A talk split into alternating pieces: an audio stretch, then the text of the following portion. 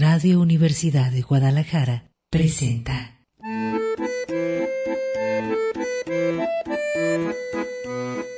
El acordeón. Pliegues bizantinos de la conversación.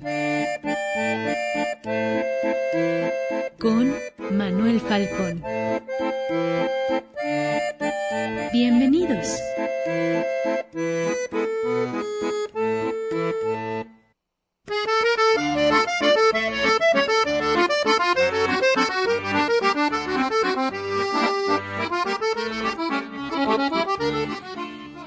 Bien, eh, aquí estamos en el acordeón ya en junto con Mercurio, el día de Hermes, miércoles, Mercury, Mercury 10, en latín, 11 de diciembre, pre Virgen de Guadalupe, pre Guadalupe. Para muchos una expedición a la Basílica de Guadalupe. Estaba viendo los millones de personas. Es impresionante. Eh, Manuel Falcón le da las buenas tardes. Vamos a reconectar, ya sabe, en clave de significado. Andan pululando por todos lados los significantes, pero hay que darle significado. Un objeto, una persona, una circunstancia son, diríamos, eh, pues, sin sentido hasta que nos aplicamos a, a querer entenderla. Nosotros le proporcionamos el sentido. Por supuesto que puede haber muchas versiones. La parte subjetiva es muy insidiosa. En muchas ocasiones nos proyectamos sobre las otras personas. El mecanismo de proyección psicológico es que lo que a nosotros nos sucede se lo atribuimos a, las otras, otras personas sin conocerlas. O que eh, pensamos que lo que nosotros estamos deduciendo o eh, sacando como conjetura eh, se lo atribuimos sin ninguna prueba a otra persona. Eh, les doy un ejemplo que ahora se, ha visto muy eh, espectacular. Eh, Donald Trump, allá con el impeachment o el juicio político que le están haciendo en Estados Unidos, él tiene ese mecanismo muy desarrollado, proyecta sobre los otros lo que él supone que les está ocurriendo cuando es su descripción de su personalidad. Hagan de cuenta que él estampa frente a, otro un insulto y es en realidad la descripción de cómo es él. Es el mecanismo de proyección. Y ya lo han captado muy bien los demócratas, sus opositores, y desde cada vez que insulta a otra persona, se está describiendo a sí mismo, porque él supone que como él mata las pulgas, así lo hacen todos. Y no.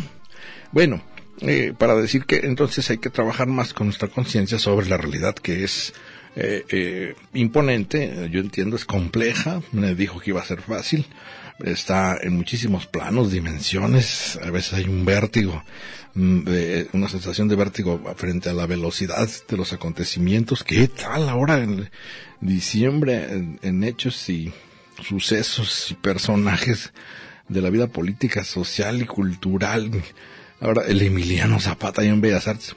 Hay muchísimas eh, pues situaciones que hay que interpretar y dar nuestra pues eh, reflexión sobre ellos, pero se necesita trabajar con la conciencia mediante conceptos. No se da al, bote pronto, porque si no serían prejuicios. O no se trata de juzgar, sino de querer entender. Juzgar sería como eh, decir si es bueno o malo, o rechazar de golpe. No, aquí más bien con la paciencia y un ganchito ver los matices, los diferentes ángulos. Es un prisma cada situación que nos obliga a ser traductores e intérpretes en tiempo real. Y eso, eh, pues, se facilita con nuestro instrumento capital, el lenguaje que nos habla. Estamos hechos de palabras. El otro día una amiga me decía que puede ser que estemos, que hay que definir si somos verbo o si somos sustantivo en nuestra personalidad. ¿Somos más acción o somos más eh, fijos, como identitarios, como un sustantivo o como un adjetivo. Hay gente que es, es drújula, es, como adjetivo. Eh, ahora lo expliqué gramaticalmente hablando. Eh, pero eh, en todo caso hay que utilizar el lenguaje en su forma más amplia. El español es extraordinario, tiene palabras para todo hay que conocerlas, hay que ampliar nuestra perspectiva del vocabulario porque en muchas ocasiones se reduce ahora peligrosamente con la era digital a monosílabos o a veces a puros emojis. No, hay que ampliar y solamente mediante el proceso de lectura. Acabamos, está reciente la, Feria Internacional del Libro. Bueno, es el recuerdo de que ahí están muchas eh, fantasmas virtuales que son los escritores en cada libro. No van a existir hasta que nosotros lo leamos a fondo, los revivimos, revivimos su voz en nuestra conciencia y se hace paralela. Y eso, bueno, ya sabe aquí en la acordeón, pues eh, muchos de todos esos matices, de esos detalles que son como claves para los detectives, eh, están incluidos los pliegues bizantinos. Vamos a comenzar.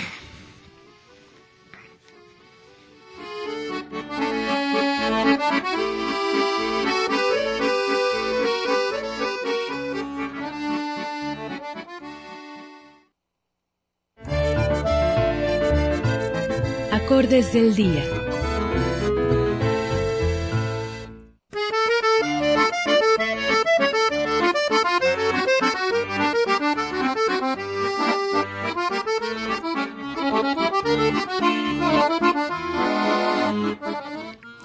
Bien, pues eh, aquí estamos mm, ya avanzando sobre el mes de diciembre, rumbo a eh, la Navidad, el fin de año, las fiestas de eh, cada año, adornadas en múltiples formas, con muchas señales de, pues, crear este ambiente como mágico de la Navidad y el fin de año. Vamos, que volamos a terminar el ciclo de 2019.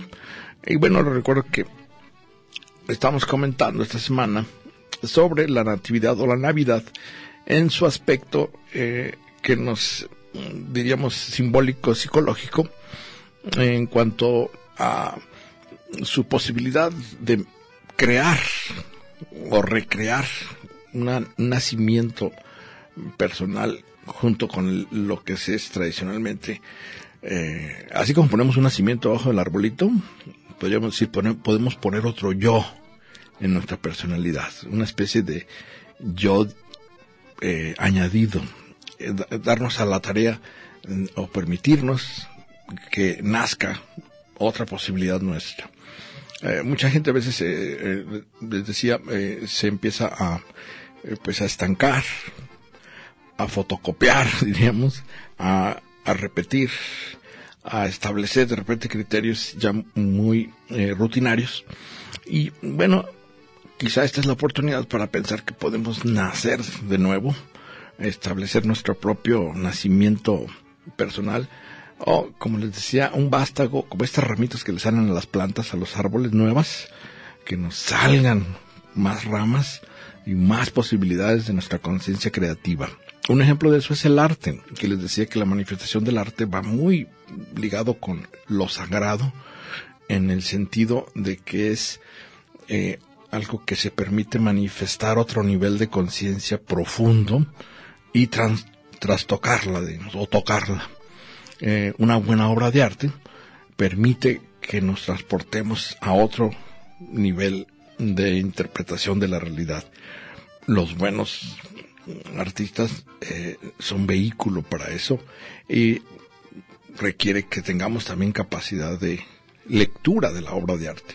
Y en muchas ocasiones una buena obra de arte nos va a permitir renacer o entrar eh, por esa puerta a otro nivel. Como Alicia en el País de las Maravillas cuando se mm, transporta en ese túnel sin, sin gravedad que baja, baja, baja, baja, baja, que es como decir, vamos hasta el nivel inconsciente de lo más profundo y vas a ver qué canalón vas a encontrar ahí abajo.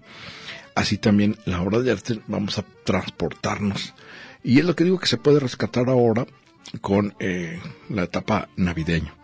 Por supuesto que hay que comentar que la, la creencia religiosa literal, pues es el nacimiento de Jesucristo, que ahora lo comentábamos, lo comentamos el lunes, está montada, muy hábil, la iglesia, que es, uy, milenaria, eh, y muy sabios los padres de la iglesia, se montan sobre esta festividad pagana del nacimiento del sol, o del sol invicto, que está basado también en una, mm, pues, eh, versículo de la Biblia de el profeta Malaquías, el último de los profetas antes de empezar con el Nuevo Testamento, en donde se habla del sol de justicia, como sinónimo de Dios o el sol invicto. Eh, ahora lo releemos, aquí traigo mi Biblia. Eh, en todo caso es lo que se crea como una eh, nueva fecha, pues para decir que en ese día nació Jesucristo. Por supuesto que es algo atrabiliario, digamos, es algo artificial, es cultural. No sabemos en, a ciencia cierta si existió incluso el personaje históricamente. Mi punto de vista es que son varios. Eh, hubo muchos, eh, pues, de la- en la época judíos que se, eh, hacían pasar por el Mesías, decían que traían la buena nueva. Era la, moda decir que todos venían, como dictaba el Antiguo Testamento, a traer la buena nueva. Y de esos hicieron uno que se convirtió en el Jesús y en Jesucristo. Pero pues dato histórico, está difícil, pero ya es casi la existencia como lo virtual, ya se vuelve real por la potencia de la creencia, de la fe en una figura así. Y el nacimiento, pues había que ponerlo, ¿verdad? Porque viene a dar la condición humana una eh, posibilidad de fecha eh, de cumpleaños, 25 de diciembre. Vamos a un corte, Talio.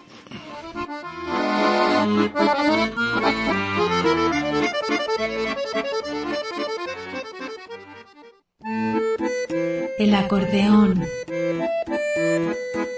Pliegues bizantinos de la conversación. Continuamos.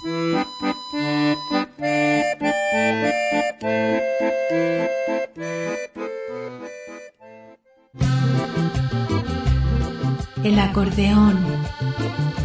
Pliegues bizantinos de la conversación. Continuamos.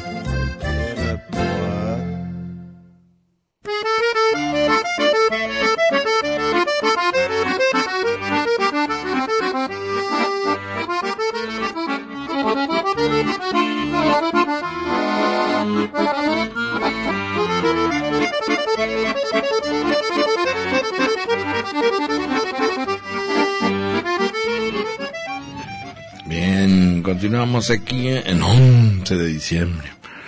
Eh, a punto ya de cerrar ciclo anual y de la natividad. Y como todos los miércoles está aquí con nosotros Víctor G. Quintanilla. Bienvenido, Víctor. ¿Qué tal, Manuel? Aquí estamos ya de vuelta en la cabina. ¿Cómo te fue de Feria Internacional? Pues como en feria. No, sí, padre, pues es- ¿no? No, muy, muy activo. A mí me gusta mucho la feria de libros, la verdad. Eh, me la paso a gusto, hay muchas cosas que hacer, andamos muy activos. Estuve colaborando para Radio Universidad con una pequeña capsulita que le llamé Cosas de Sapienciencia para llevar, en donde estuve dando algunas recomendaciones sobre stands, libros, gente, conferencias que, que- con las que me crucé y que me parecieron interesantes, que son muchas. Hubo mucha gente interesante. Tenemos una feria muy rica, la verdad. Hay muchas cosas que ver en cuanto a ciencia incluso. Eso te iba a preguntar. En cuanto a ciencia, pero también tenemos- me comentabas que viste a Lascano. Sí, bueno, muchas cosas, muchas cosas. Entre ellas, una de las más interesantes fue, sin duda, la presencia, que claro, ya, ya es muy común que venga, este, de Antonio Lascano. Eh, tuvo esta conferencia de mil jóvenes con Antonio Lascano, es algo que organiza la FIL con estudiantes de prepa. Ah, sí. Dicen mil, pero fueron muchos Para más. nuestros amigos que nos están escuchando, la- eh, Antonio se llama, ¿no? ¿Ah, sí? Antonio Lascano es un científico que eh, se hizo famoso ahora con la cuarta transformación porque le canceló la- el contrato la nueva de CONACIT que porque no reunía los requisitos, imagínate. Y es un investigador de... Uh, Sí, bueno, estuvo, ¿qué estuvo en la palestra de- ahora de la grilla, digamos. ¿El que es físico? Mira, ¿Es qué? Antonio Lascano es ni más ni menos que uno de los expertos mundiales en estudios del origen de la vida. Uno de los tres o cinco expertos mundiales, o sea, de nivel verdaderamente mundial, es, es citado por, por, por científicos de todo el mundo, puesto que sus estudios son importantísimos en, en- en la materia. Además, es el científico mexicano, mexicano más publicado de la historia. Es decir, el que más referencias tiene, el que más ha publicado y el que más ha sido referenciado hasta el momento es él. Y a, pe- a pesar de ello, es una persona súper sencilla, una persona muy accesible, asequible, bueno, sería la, la, la palabra. De hecho, es la segunda vez que le pido una entrevista, me la concedió y estuve platicando ahí con él como por media hora. para las personas, asequibles para las cosas. ¿Ah, sí? Ah, sí. Entonces accesible. Una persona muy, muy, muy, este, muy jovial en la manera de platicar también acerca de la ciencia, porque a pesar de ser una persona tan, los investigadores nacionales, tú, tú ya lo sabes cómo son, este, unas personas pues, tremendamente ocupadas. Ahí viene el término, ahora hablando de la India, de vaca sagrada. es una vaca sagrada en el campo de la biología, de la astrobiología, del origen de la vida, es investigador nacional, como comentas hace un poco, más de dos, tres meses estuvo en la palestra de la grilla eh, política, pues, nacional, por el hecho de que, pues, como tú sabes, eh, el embate que hay acerca, en contra de eh, los organismos que son autónomos del gobierno, se está llevando al Foro Consultivo de Ciencia y Tecnología, cuya por cierto, lo presentó en la FIL, Julia Tagüeña, otra de las personas que tenemos que tener muy en cuenta y, y que para mí son, pues, valiosísimos, ¿no? bueno, lo atacaron, lo, lo quisieron remover de su, de su posición eh, con un mail. Pero se defendió bien, ¿eh? Ah, no, a final de cuentas lo tienen que, eh, eh, ese, ese puesto se, se obtiene por votación de sus pares. Me parece que de 90 a 87 votaron por él. Entonces, para empezar, tienen que volver a someterlo a votación. Eh, con un mail no se destituye. No, y espérate, a final de cuentas, la verdad, el único que, el único que pierde aquí es México, porque pues el señor está otorgándonos un poco de su tiempo, no se le paga, no, no, no, no, no tiene sueldo. Es honorario, Es, es honorario, está otorgando un poco, regalándole al país un poco de su tiempo people limitado que ya es de por sí, para hacer una revisión acerca de quiénes deberían de, pasar a ser investigadores nacionales, de su capacidad, o sea, eh, bueno, para mí, para mí es importantísimo que los tengamos. Gente como, como lo entrevistaste ahora en la feria? Tuve la oportunidad de entrevistarlo, hice una, eh, una entrevista larga y tendida acerca, pues, de la ciencia, acerca de esta visión anticientífica que se está, que está poniendo tan de moda con los gobiernos populistas, por puesto que también la ciencia es una de las instituciones que quieren siempre atacar, sobre todo por el hecho de que es una institución más ciudadana en el sentido de que no debería estar atada a intereses partidistas. Eh, digo, no debería, no debería pero, pero sucede, ¿no? Eh, eh, ahora, esto de las, de las falsas noticias, del regreso o el fortalecimiento de las supersticiones, de las pseudociencias, de los movimientos antivacunas, terraplanistas, anti, antitransgénicos, pues todo esto que a mí me, interesa mucho, le, entramos duro al, al, comentario y aquí lo voy a tener para Radio Universidad poco a poco y lo voy a ir desmenuzando. La verdad, ni siquiera he tenido tiempo de, de ah, pues hazlo, carnitas y lo vas dando por cápsulas. Sí, sí, yo, yo, por eso digo ciencia para llevar, así como en me traje varias cosas interesantes para irlas compartiendo aquí con nuestros eh, amigos del auditorio de Radio Universidad, por supuesto, y la, la, la, plática con Asnorio Lascano, con mil jóvenes, estuvo muy buena. A mí me gustó mucho, se llenó, había gente afuera viendo las pantallas, mil jóvenes, pero eran mucho más de mil. Estuvo muy buena la plática, habló de muchas cosas, cómo él se involucró con la ciencia, cómo se puede eh, eh, decidir por dónde investigar, habló de la importancia en México de las universidades, porque aparte de que las universidades en el mundo siempre han tenido un lugar importante en las sociedades, en México están cumpliendo un papel que los gobiernos no han sabido, no han sabido cumplir. Entonces, la importancia, sobre todo de las universidades públicas. Oye, o el peligro de las universidades, Patito, ¿verdad? Ah, ahora que están surgiendo, ¿cuántos dijo? ¿Cien? Cien, quiero hacer de golpe. sí, entonces muchas cosas muy interesantes hubo en la Feria Internacional del Libro. No, no solo él, por supuesto, el Coloquio Internacional de Astronomía, el Coloquio Internacional de Biodiversidad, el Coloquio de Cultura Científica, estuvo Arnoldo Kraus, una, una de las máximas autoridades en, bioética, eh, para que te hagas una idea. Estaba en, primera fila, ¿sí? Ah, pues en primera fila escuchándolo estaba Sarucán, que es una vaca sagrada de la Para los amigos que nos escuchan es Arnoldo Krau, doble S, Krau S, con S, con K, sí, con K, Kraus. Y él tiene una eh, columna en el Universal. No recuerdo el día exactamente, ¿te acuerdas tú? ¿Es una vez a la semana? No, no, Creo no. Que es el sábado. No lo sé qué día, pero, sí, sí, pero lo pueden encontrar en Universal. Es valiosísimo que, que personas así de preparadas como él le entren a temas difíciles de tratar, porque ya le llegaron, ya les llegó su tiempo a nuestra sociedad de entrarle a temas complejos, difíciles, como por ejemplo, y así se llama su plática, el derecho al bien morir o a morir con dignidad. Hablando, por supuesto, de la eutanasia o el suicidio asistido. Entonces, bueno, son temas difíciles. A nadie quisiera tocarlos y los políticos le sacan la vuelta, el aborto, la eutanasia. o los médicos, ¿qué tal? sí, pero pues hay que tocar, hay que abordarlos. es como el aborto, es como... Eh, hay que abordarlos. Eh, eh, es, es el momento de que ya lo, lo, lo, desmenucemos. De anticientífico, las terapias de conversión. Ah, bueno, imagínate entonces si, si, si, quieren hacerlas ilegales cuando al final de cuentas ni siquiera tienen ninguna... lo, que buscaron... Sustancia legal. No tienen, es como decir, bueno, vamos a hacer una terapia para eliminar la fe. ¿Se valdría también? Porque si valen esta, pues vamos eliminando aquello también. No, este, y desató algo que para mí sí se me hace lamentable, lo voy a comentar, eh, a lo mejor a algunas personas no les gusta mi comentario, pero eh, desató algo que eh, le puso un, un, punto final un poco desagradable a la feria. Eso de que estar quemando libros afuera de la feria, Bueno, que lo dije es un error. Es una, es una imagen. ¿En qué piensas? ¿En qué piensas? ¿Los nazis? Pues, ¿quién- ay, qué buena idea. A nadie más se le había ocurrido más que a los talibanes, a los nazis y a la Inquisición. Una imagen de una turba iracunda quemando libros siempre va a dar una referencia errónea, una referencia Sí, no. negativa. Son pocos los que ¿Sabes leyeron las notas ¿Sabes qué detrás ahí? Digo, nada más para decirlo en términos simbólicos. Es fetichismo. Es pensar que suprimiendo el objeto suprimes las ideas.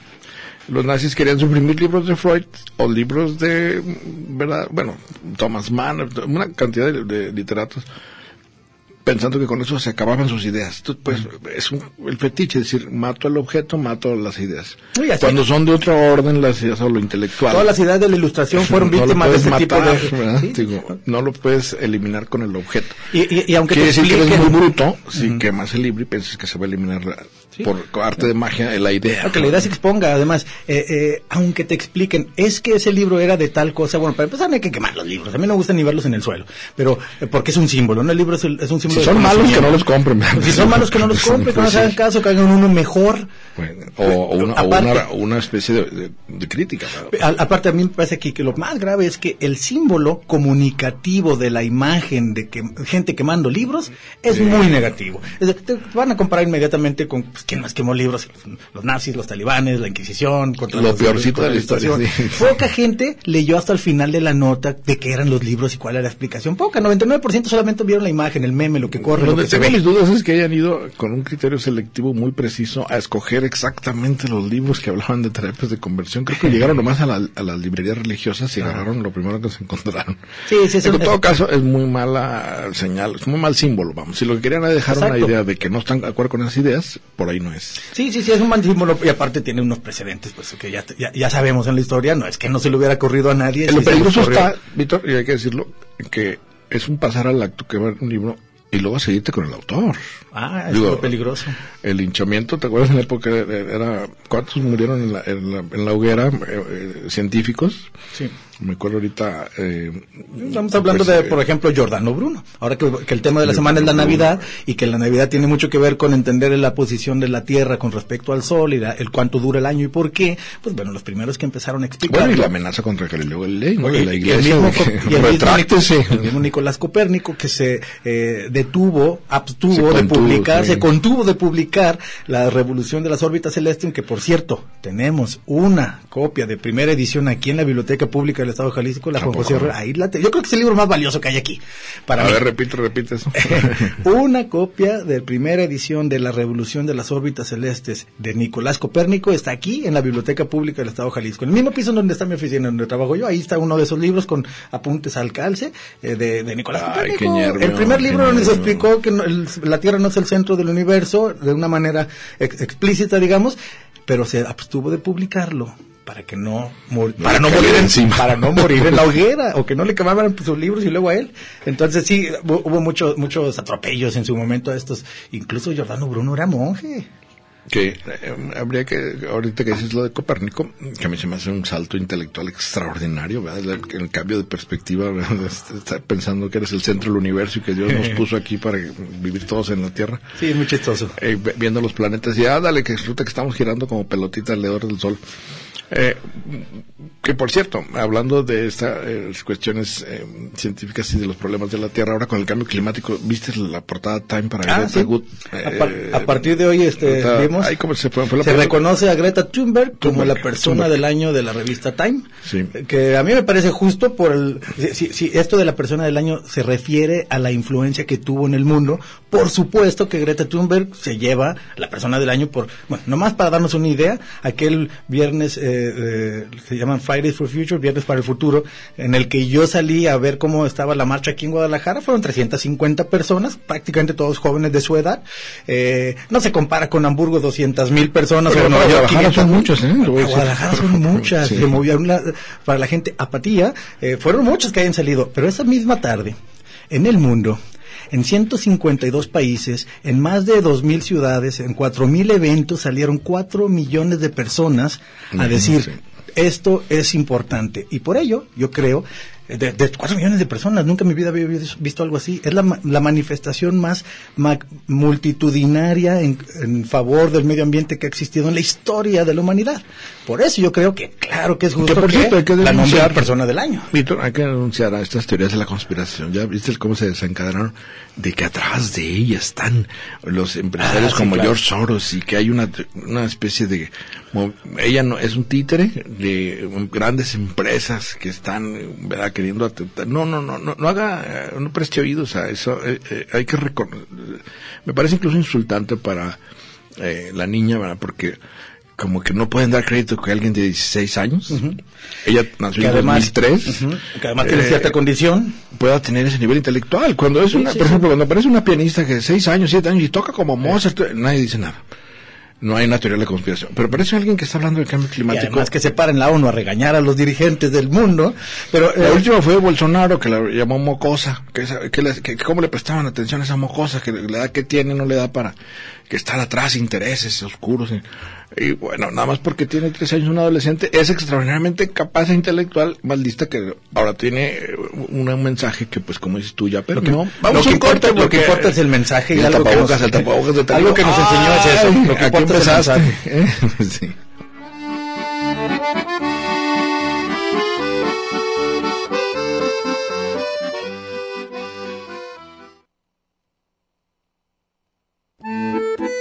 El acordeón. Pliegues bizantinos de la conversación. Continuamos.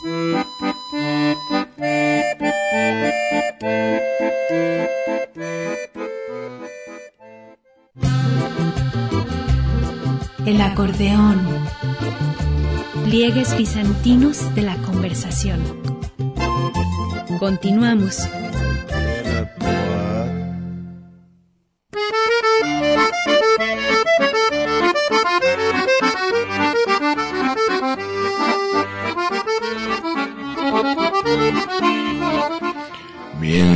Continuamos aquí en el acordeón rumbo a la luna llena, mañana en luna llena, Víctor Ren.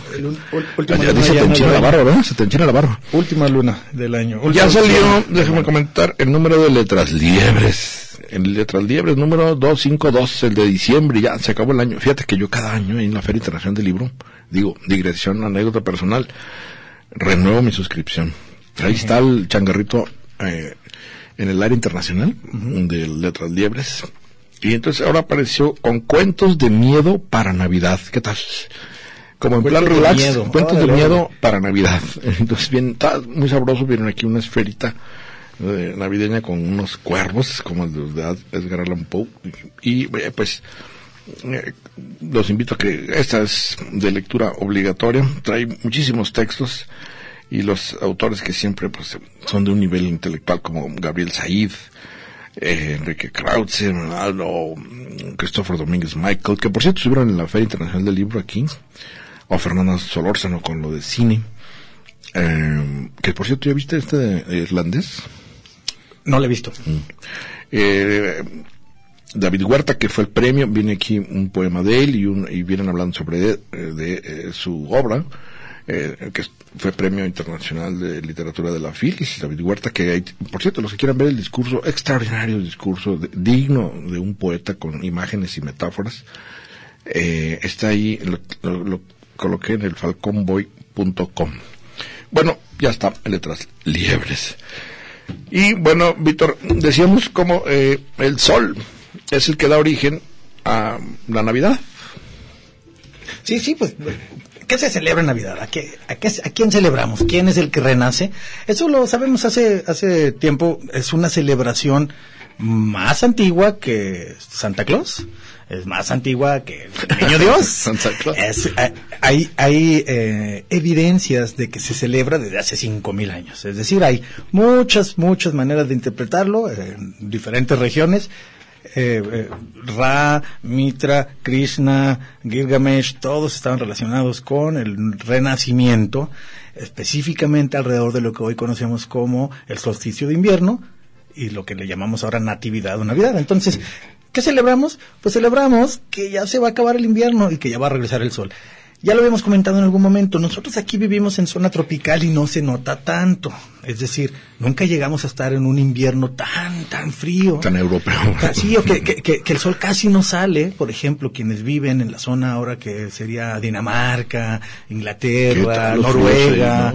No hombre, sí, el, frío se pone, son cinco o seis meses en los que hace un frillazo. Por, cuatro de ellos no se puede ni salir por tanta nieve, no se puede cazar, no se puede cultivar, no, no, no hay frutas, no hay, no hay, no hay prácticamente nada. Es decir, es un tiempo difícil que si no lo planeaste bien, es muy probable que gente de la tribu pues no sobreviva. Entonces, era un tiempo, un tiempo que se estaba esperando que se acabara ya. Y el ciclo, más o menos a la mitad de ese ciclo, llega el, el día más frío, la noche más larga, el momento en el que más lejos parece estar el sol o cuando menos sale del horizonte, incluso en algunas partes simplemente no sale.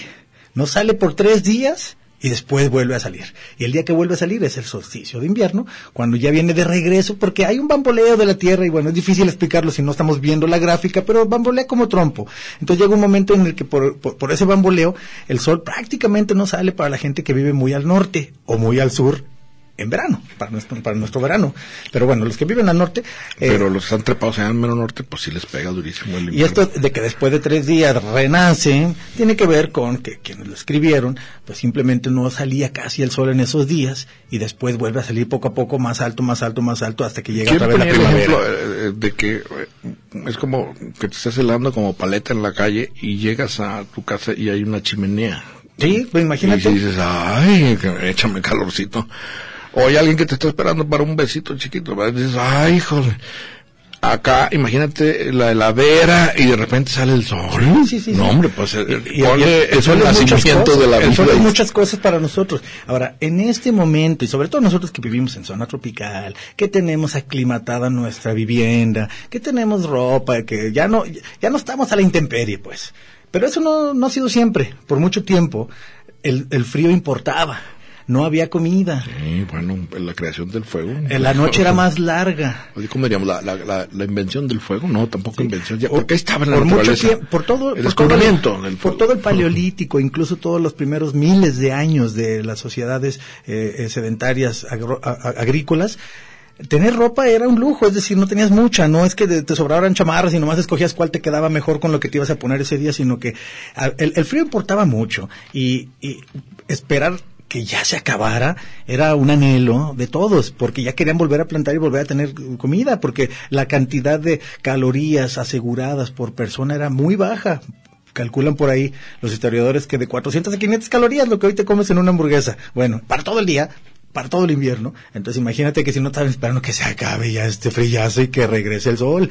El sol es en otro... está en aquella oscuridad que por cierto, estaba viendo la, octava, no había visto yo de Game of Thrones, Juego de Tronos, la octava edición. Exacto, Winter is coming. winter is coming. Abraza muy bien en esa Está frase. tan oscuro todo, ese sentimiento. Te da frío nomás de ver aquello, todo lleno de nieve y vientos. El, el, frío, aparece el sol.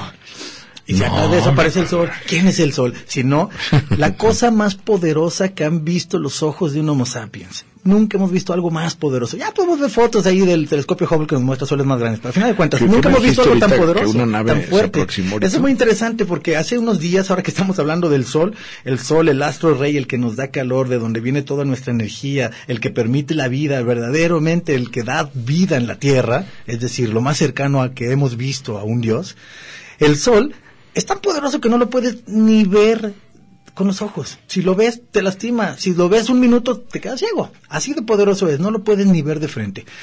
Y aparte de eso, no podíamos medirlo bien. Es decir, si le apuntas un telescopio con filtros, pues puedes ver un poco. Luego, cuando, cuando hay, un, hay un eclipse, puedes ver otras cosas. Pero verlo de cerca, verlo en serio, acercar instrumentos, pues parecía imposible. ¿Por qué? Porque entre más te acercas, más caliente está, por supuesto, y no solo es calor, sino radiación, radiación de otro tipo de radiaciones de muy alta energía, neutrinos, eh, rayos cósmicos, todo lo que está saliendo y algo que se llama viento solar, que son pequeñas partículas subatómicas muy cargadas que salen volando del sol hacia todos lados. al sol un ratito y verás. Eh, o sea, eh, no se podía medir, pero hicimos, así como somos de curiosos los Homo sapiens de la Tierra, una nave capaz de acercarse al Sol, acercarse incluso más allá de la coronosfera, que es como dentro de toda su atmósfera del Sol. Nosotros vivimos dentro de su atmósfera, pero Como más meter- cerca. meterte un horno, ¿no? La coronosfera está a una temperatura que está mucho más alta que ni siquiera ni siquiera la superficie del Sol. La superficie del Sol ha de estar como unos 5000 grados. Digo, no es que esté frío. Un horno está a 500, es 10 veces más caliente que el horno de tu casa, ¿no? Pero ¿qué, nave fue esta que? Se llama la sonda Parker, una sonda que hicieron en- en científicos de NASA y que acaba de llegar hace unos días. La noticia se dio el día 5 de diciembre y estamos aquí a 11, hace, hace una semana. Hace una semana revelaron los datos que ya había generado hacía varios meses antes, pero ya revelaron los datos de que ahora que cruzó la coronosfera, en donde hay una, digamos que, que, que es el, donde está más picado el mar, no puedes nadar a gusto porque están tronando las olas. Algo así es la coronosfera del Sol. Está tan intenso ahí, millones de grados, arriba de un millón de grados. ¿Y a poco llegó hasta allá la... Pasó. Y los instrumentos de adentro van, ¿sabes a cuánto? A 37 grados centígrados. Imagínate que si trae una buena aclimatación, buena aclimatación, lo que, lo que trae es una... vara. Pues eh, está blindado. Trae un blindaje especial de unos ma- nuevos materiales, que esa es una de las cosas que más nos van a dar sorpresas en los próximos años, los nuevos materiales, las cosas que están inventando que tienen otras capacidades que nos permiten hacer nuevas herramientas para buscar nueva información. Esto es lo que sucede aquí. Le pusieron un caparazón, un caparazón que aguanta un millón de grados y que lo único que está del otro lado del caparazón, o sea, del lado hacia el sol, del lado caliente, son unos instrumentos, así asomadas unas cuantas antenitas, que están midiendo sobre todo el viento solar y las radiaciones importantes que se tienen que medir del sol. Ahora sabemos cosas que no sabíamos antes. Nunca habíamos estado tan cerca, nunca nos habíamos dado una idea.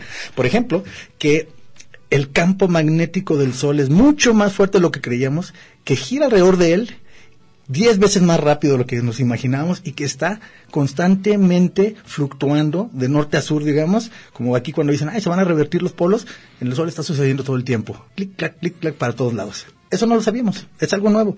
Es decir, se va a reescribir parte de la ciencia de nuestro astro rey, del que está en medio de todo nuestro sistema, del que todas las mañanas vemos salir y gracias a él existimos prácticamente. Pero no sabíamos nada. la proximidad de una... No de sabíamos un casi de- ¿Sonda Parker se llama? la sonda Parker de la NASA, que aparte es la cosa más rápida que hemos construido. Hasta antes de ella había sido New Horizons, ¿te acuerdas? Ya lo platicamos una vez aquí, que fue el que fue Sí. a Plutón.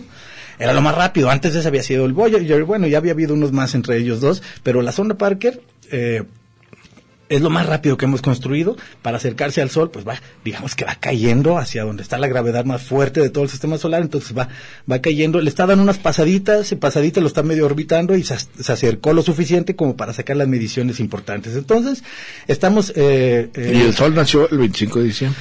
Eh, no, pues ya sabemos que sabemos que nuestra- nuestro planeta cuándo surgió el nuestro, nuestro planeta a, lo que según la evidencia y los estudios que tenemos hasta, hasta el momento nuestro planeta todos los planetas del sistema eh, son remanentes del material que se fusionó al centro como sol y, y lo que sobró se, se hicieron los planetas. Nuestro sol tiene eh, me parece que como 8 mil millones de años y le quedan otros 7 mil millones de años de vida. Más o menos es lo que se piensa va como a la mitad de su vida. El, nuestro sol es para nosotros lo más importante que hay, por supuesto, pero no, ya, ya que vimos todos los demás, hemos visto que no es del más grande que hay. Hay muchísimos, mucho más grandes que el Sol. Hay, por ejemplo, Betelgeuse es mil veces más grande en masa que el Sol, pero nuestro Sol, gracias a que no está tan grande, va a durar mucho. Y eso para nosotros es bueno, va a estar estable. Tiene alguna actividad que afecta a nuestro clima y por ahí algunos de los negacionistas del cambio climático decían, no, pues, el- todo tiene que ver con el sol. No, no todo, porque nuestro campo magnético nos defiende de estos rayos que estábamos hablando. Pero estamos aprendiendo muchas cosas del sol. Estamos aprendiendo de nuestras herramientas que sí fueron exitosas. El hecho de que no se quemó la nave y sigue mandando de regreso esta información es, es un éxito tremendo. Ah, ya regresó. No, no, ahí sigue, ahí sigue, Ah. ahí- y va a seguir mandando. No, no, esa ya no Se regresa. está comunicando, digamos. Se está comunicando, esa no regresa. Eh, hay, hay otras que van a regresar y que luego ya lo platicaremos cuando vengan, pero esta no. Es, la zona Parker se acercó al sol, nos mandó información y ahí va- se va a mantener por un tiempo. Que de repente parece que el sol está ardiendo, sáquenme de aquí. Sí. La segunda parque, bueno, hay que buscarlo. eh, Ahí, ahí colgamos una nota, la paso ahorita aquí con nuestro eh, productor Fabián Cáceres para que la ponga en, en el acordeón con Manuel Falcón en Facebook, para los que quieran leer ya un poquito más extensa la nota, una muy buena explicación en el, en el diario El País. que ¿Sobre esto? Sí, sí, sobre exactamente la nave Parker que se acercó por primera vez al Sol. Ahí la ponemos por el que quiera eh, entrarle un poquito más a la información, está muy bien bien hecha. El país sí tiene divulgación científica de calidad, entonces Sí, ahí si sí, la quieren no, ver, no. ahorita la ¿Qué, colgamos fe- ahí. qué fecha tiene? 5 de diciembre, hace una semana. Muy bien. Vamos a un corte y continuamos.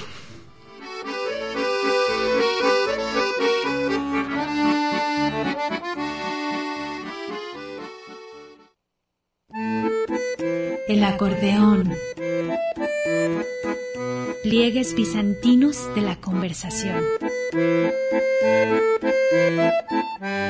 Continuamos.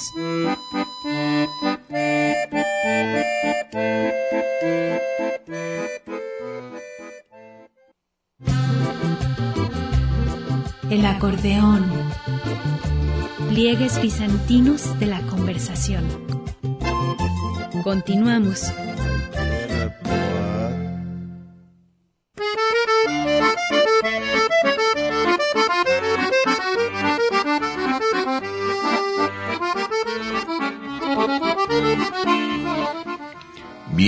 Continuamos aquí en el acordeón con- conversando con Víctor G. Quintanilla a propósito del sol y el pretexto de la iglesia para acomodar en esa misma fecha que sale el sol en invierno el cumpleaños de Jesucristo. Bueno, o la Navidad, la Natividad. Y eh, déjame, fíjate que te iba a comentar aquí estaba leyendo eh, el co- la Greta Thunberg que dicen eh, a todos los medios el efecto Greta eh, es a nivel mundial, como tú lo dijiste. Dice, yo estoy diagnosticada, I was diagnosed, está en inglés, ¿eh? pero voy a que rápidamente yo, yo fui diagnosticada con el síndrome de Asperger. OCD es eh, obsessive com- eh, con un pues eh, síndrome de obsesivo compulsivo en su conducta y con mutismo selectivo. Esto de mutismo selectivo es ella va a hablar justo lo necesario. No va a añadir ni va a quitar. eh, Bueno, el, mutismo selectivo es esa gente que dice, no, ca- casi no habla nada, pero va a hablar nada más lo necesario en sus términos, ¿verdad? Para sí misma, lo dice ella. Yo voy a hablar solamente lo justo y lo necesario. No quiero hablar de más. Sí, un- una O cosa sea, que es la- visto a lo ella- contrario de un demagogo, de un rollero. y tiene que ver con su condición, por supuesto. Y ella es la condición de el Asperger y el OCD, ¿verdad? De- bueno, este síndrome de, de mutismo selectivo. Entonces, para muchos que le escuchan raro al hablar, que dicen es que está manejada, está de- la tienen como programada para que diga lo que tiene que decir. No, es que ella tiene un problema psicológico fuerte, que ocurre mucho con los superdotados. ¿verdad? Generalmente tienen un gran, una gran inteligencia, pero su nivel emocional, pues es una niña, tiene 16 años, ¿verdad? De, de 2003. Es decir, el esfuerzo psíquico tremendo para, por ejemplo, mover masas de esta manera. Y luego aparte dice que es antisocial, que no le gusta estar en, en- en- y, eh, son masas pero, ahí. Pero ¿no? eso, esa es una de las cosas de, de- de- de- de- de esta condición, puesto que son, son eh, bueno, se manifiesta en que no pierde el tiempo en cosas como Exacto, la interacción, sí. digamos, Eh, si no la vas a leer ver el rostro fiesta, y a, ver, no la y a ver si me hiciste una broma con la cara o algo, Ajá. esas no las leen, no las ven, se va directo a lo que le interesa. Y entre lo que le interesa, y esto sí lo puedo decir porque lo, no, lo analizo, eh, la ciencia que platica cuando ella habla es extremadamente precisa, incluso actualizada. Es decir, cuando cualquier persona habla, yo mismo en este micrófono podemos decir cosas que a lo mejor ya sale un nuevo dato, ella los tiene actualizados. Y hay reportes Sí. del panel internacional de cambio como- climático. como El reporte cambio climático, pero yo lo el, el reporte este que te digo es de 837 páginas. Ni yo ni mi equipo entero lo pudimos haber leído más que el resumen. Ella lo citó a los dos días al dedillo, cual si fuese experta en la materia. Entonces, yo he oído muchos ambientalistas que sacan datos, sacan números que no están tan actualizados y que muchas veces caen en las falacias cognitivas, en los sesgos, en la malinterpretación o en la O las que la critican, por ejemplo, Trump o Bolsonaro, que acaba de criticarla. Eh, cuando ellos oyen cambio climático, ¿qué van a entender Trump o Bolsonaro, bueno, el presidente de Brasil, el presidente de Estados Unidos, cuando no tienen ni la mínima formación académica como para entender de contaminación ambiental? ¿verdad? Ahora, y entonces dicen que es una, entra la teoría de la conspiración, cuando no sabes metes el rumor y el chisme. claro, y entra la fantasía o entra el chisme o Y entra lo que ella está manejada entrar. por otros intereses para atacar al capitalismo y a las empresas que usan carbón Una de las cosas que, y que- los automóviles que, que nos enseñó Greta este año es lo que importa es el mensaje, no el mensajero. Es decir, ni siquiera es importante quién lo dijo, sino que lo que dijo sea real. Que es la cultura del debate, es Y- decir, y- no, no me ataques a mí, a Eh, Dominem, sino Ahora, a las ¿por, ideas. ¿Por qué surge una figura como Greta que, que a mí me parece maravillosa y me gusta mucho que le hayan nombrado a la persona del año porque está también poniendo atención en el tema que es el reto de nuestra especie y que es algo urgente que hay que atender? Pero, ¿por qué surge esta pe- figura? Bueno, para empezar, porque la sociedad de la que ella forma parte, como tú sabes, hace un mes estuve yo por allá, eh, están, pero verdaderamente comprometidos, verdaderamente involucrados, la cantidad de estudios, No, estudiantes bueno, que pues, están en esto. otra formación. Para darnos una idea, en Suecia específicamente y en Dinamarca está la sociedad más comprometida con hacer cambios, lo- los cambios necesarios para combatir el cambio climático. 47% de la gente dice, estoy dispuesto a hacer cambios en mi vida, en mi consumo, in- incluso en la cantidad de dinero que gano, en cómo me muevo al trabajo, verdaderamente. ¿Sabes cuánto es en México? Menos de 7%. Víctor, pero primero tienes que informarte y conocer. Si no conoces eh, más que la palabra, te va a mover el prejuicio. No, esa chiquilla no puede ser que esté hablando así, ¿verdad? Sí. Alguien la manipula. Y viene ese prejuicio de que el, de- el- el menor no le puede enseñar al mayor, pero ya vimos que, sí, mira, un amigo estuvo en la, en la marcha y se topó con Greta, en la de Nueva York. Un amigo que estuvo aquí la semana pasada, uno de los que ganó el premio que nosotros entregamos aquí en la FIL, vino a, a presentar su libro y, y yo vi que se, se topó con ella, sacó una foto de ella, no una selfie con ella, que eso es lo que ella misma pidió que no hiciera y afortunadamente pues eso no es lo que mucha gente le interesa. Y me dijo, sí, vamos a ir caminando, la vimos así chiquitita, pero la cantidad que gen- de gente que iba me dicen, por lo menos el 90% eran de la edad de ella. También aquí en Ah, sí, Guadalajara, sí, sí. 350 personas salieron y yo creo que de esas nada más por ese- 340 eran jovencitos. ¿Estarás de acuerdo? Por ese esfuerzo de divulgación vale la pena. Es decir, está invitado a todo el mundo a que se Puso el tema sobre la a leer sobre Sí. el cambio climático. Puso el tema sobre la mesa, se habló de ello, incluso aunque fuera en contra, incluso que fuera para criticarla, se habló de ello. Y Porque eso no se vale repetir como perico la palabra y no sabe ni qué estás hablando. ¿verdad? Sí. Mira, nos llama por WhatsApp Rafael Fierro Vibriesca. Ah, mira, un saludo a Rafael Fierro. Él comenta eh, sobre un epílogo de Sabater en su respuesta a Sade. Ah, sí, sí, sí, sí. En su libro Invitación a la Ética, como una forma elegante de disentir, eh, bueno, como una forma elegante, intelectualmente elegante de disentir, eh, se puede hacer, por ejemplo, hablando de Sade, sin tener necesidad de quemar sus libros. Tache por lo que pasó en la FIL, pues sí. Sí, por supuesto. Eh, también Rosendo Maldonado me pregunta sobre la pintura de Chaires eh, Ah, sobre. Zapata. si es el Ya no había enterado más que más ¿Ya viste la imagen? Yo nomás porque todos los que se están quejando me enteré de qué pasó. Sí, yo, me- me llamó no, no, la No atención la imagen más. porque está montado desnudo en un caballo con tacones. El- digo, es, eh, bueno, es arte, otra vez estamos hablando aquí, muy Chaire se llama el autor, me dice Rosendo Maldonado. Tengo la impresión que es más fácil atacar a los muertos que a los vivos. ¿Por qué no le puso a la imagen la cara del Chapo o del Mencho? Porque el entorno es obvio, sabe en lo que se va a meter. Bueno, Rosendo Maldonado, déjame decirte aquí nomás para... Tú dices aquí, es más fácil atacar a los muertos que a los vivos.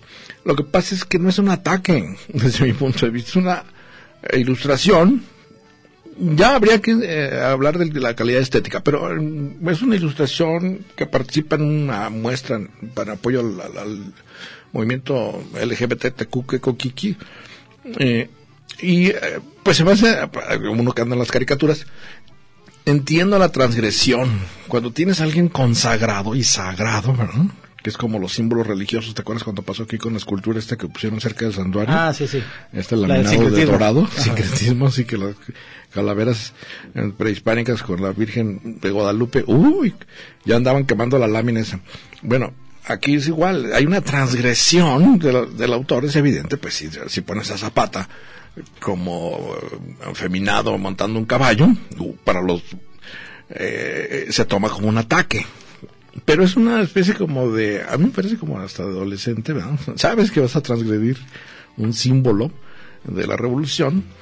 Eh, por cierto, eh, los que quieran ver el comentario, todavía no, no lo subo, ahora ahorita en cuanto regrese, la caricatura, hice una caricatura a propósito de esta, de Zapata eh, afeminado. Eh, o, bueno, más que afeminado, está con, desnudo, con tacones y un sombrero rosa eh, ahí en, en arroba Falconboy en Twitter. Eh, y decirte mi comentario, creo que es, es- ya si logró el autor, pues su- lo que todo el mundo quiere, los pintores o los artistas, que se hiciera famosa su, su, su pieza y por otro lado, pues eh, atrajo todo el debate público, ¿verdad? Es, es a favor de él, vamos, porque es, es, lo que algo a lo mejor hubiera pasado inadvertido. Sí, por supuesto. Eh, de agarra un revuelo en las redes y que si estás a favor estás en contra. Es error. Una obra de arte no entra en criterios estéticos, en criterios, eh, digamos que fuera de lo estético. Eh, decir si, eh, vamos, provoca la homofobia, que se vio muy elemental. Hay nuestros amigos que fueron a golpear gente en Bellas Artes pues entiende uno también esos argumentos, pero es este error de tomarlo como ataque, no como una versión de un autor de la imagen de Zapata. Él podía haber puesto la que quisiera, caray. Y entonces me parece que la sacan de proporción. Te digo, a favor del, autor Chaires este. Eh, y bueno, se basa, dicen, me preguntaban a mí, oye, ¿tienes base histórica? Bueno, sí, ahí hay elementos en donde se pudo haber pensado en, en que tuvo elementos de bisexualidad de Milano Zapata. Pero no es nada más que la transgresión de un símbolo sagrado. Sí, alguna vez hubo una gente, bueno, de, de, la Rosa se apellidaba el que hizo de una pintura de, de la, la, Virgen de Guadalupe, supongo, este, que también ah, fue... de Manuel Ahumada, sí, aquí lo, aquí lo, quebró el cardenal, ah, mandó quebrarlo ah, y destrozarlo en, en el museo del periodista. ¿Y, y cómo sí. se han sucedido mucho? A Marilyn Monroe incluso, ¿no? Es otro tipo de símbolo. Eran las figuras de San Diego con la imagen de Marilyn Monroe en lugar de la Virgen de ah, sí, esa, esa, esa. Era de caricaturista, ya, ya falleció Manuel Ahumada, fíjate, el caricaturista Manuel Ahumada de la, la jornada mandó destruir con dos pelados, que los metieron al bote y pagó la fianza el cardenal Sandoval, ya. Pero dijo, no se metan con los símbolos sagrados. Es eso, que ya viste también lo que les pasó a los caricaturistas franceses Oye, con y, Alaima. Y, y símbolo no, sagrado también consideran a la Navidad, porque si te fijas, en Estados Unidos ya se está hablando de felices fiestas y Trump, por ejemplo, lo se aprovechó para decir, quieren, quieren acabar con la Navidad. Otra vez vamos a decir no, feliz el, Navidad. Él dice que quieren acabar con su religión. Sí, pero pues, al final de cuentas la Navidad, la Natividad, las, fe, las fiestas de fin de año son más antiguas que incluso esta, esta más moderna manera de ver de Santa Claus, el Niño Dios, eh, los que están en este momento, porque y con esto eh, eh, pretendo cerrar en menos de un minuto. La, las fiestas de los sapiens son un magnífico pretexto para reflexionar acerca de las razones profundas de nuestras creencias, de por qué creemos lo que creemos, de mito detrás del rito, del referente empírico detrás de la expresión cultural. Entonces, puede Sí, ser sí, purista, bien, puede, ser, puede ser muy purista. El rito y detrás del mito. Está perfecto, El está mito perfecto. detrás del rito. Buena conclusión. El referente empírico detrás de la expresión cultural. Porque si quieres purista, hay que festejar a Ra, Krishna, Horus, Gilgamesh o la Saturnalia. Esos son más antiguos. O las versiones más modernas, como Jesús el Cristo, O Santa el Claus. cumpleaños de Víctor, ¿cuándo O el cumpleaños? o el ¿Cuándo es oso polar en, en febrero. O el oso Oh. polar de Coca-Cola. Da lo mismo el chiste y lo que importa es que Por usamos el pretexto Víctor, para juntarnos y Mira, para celebrar. el talío está brincando allá como, como sapiens. Por aquí andamos el viernes.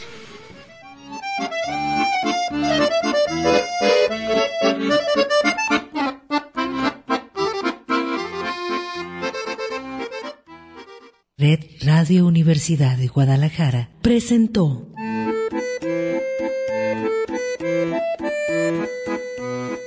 El acordeón pliegues bizantinos de la conversación. Con Manuel Falcón. Lunes a viernes, 3 de la tarde.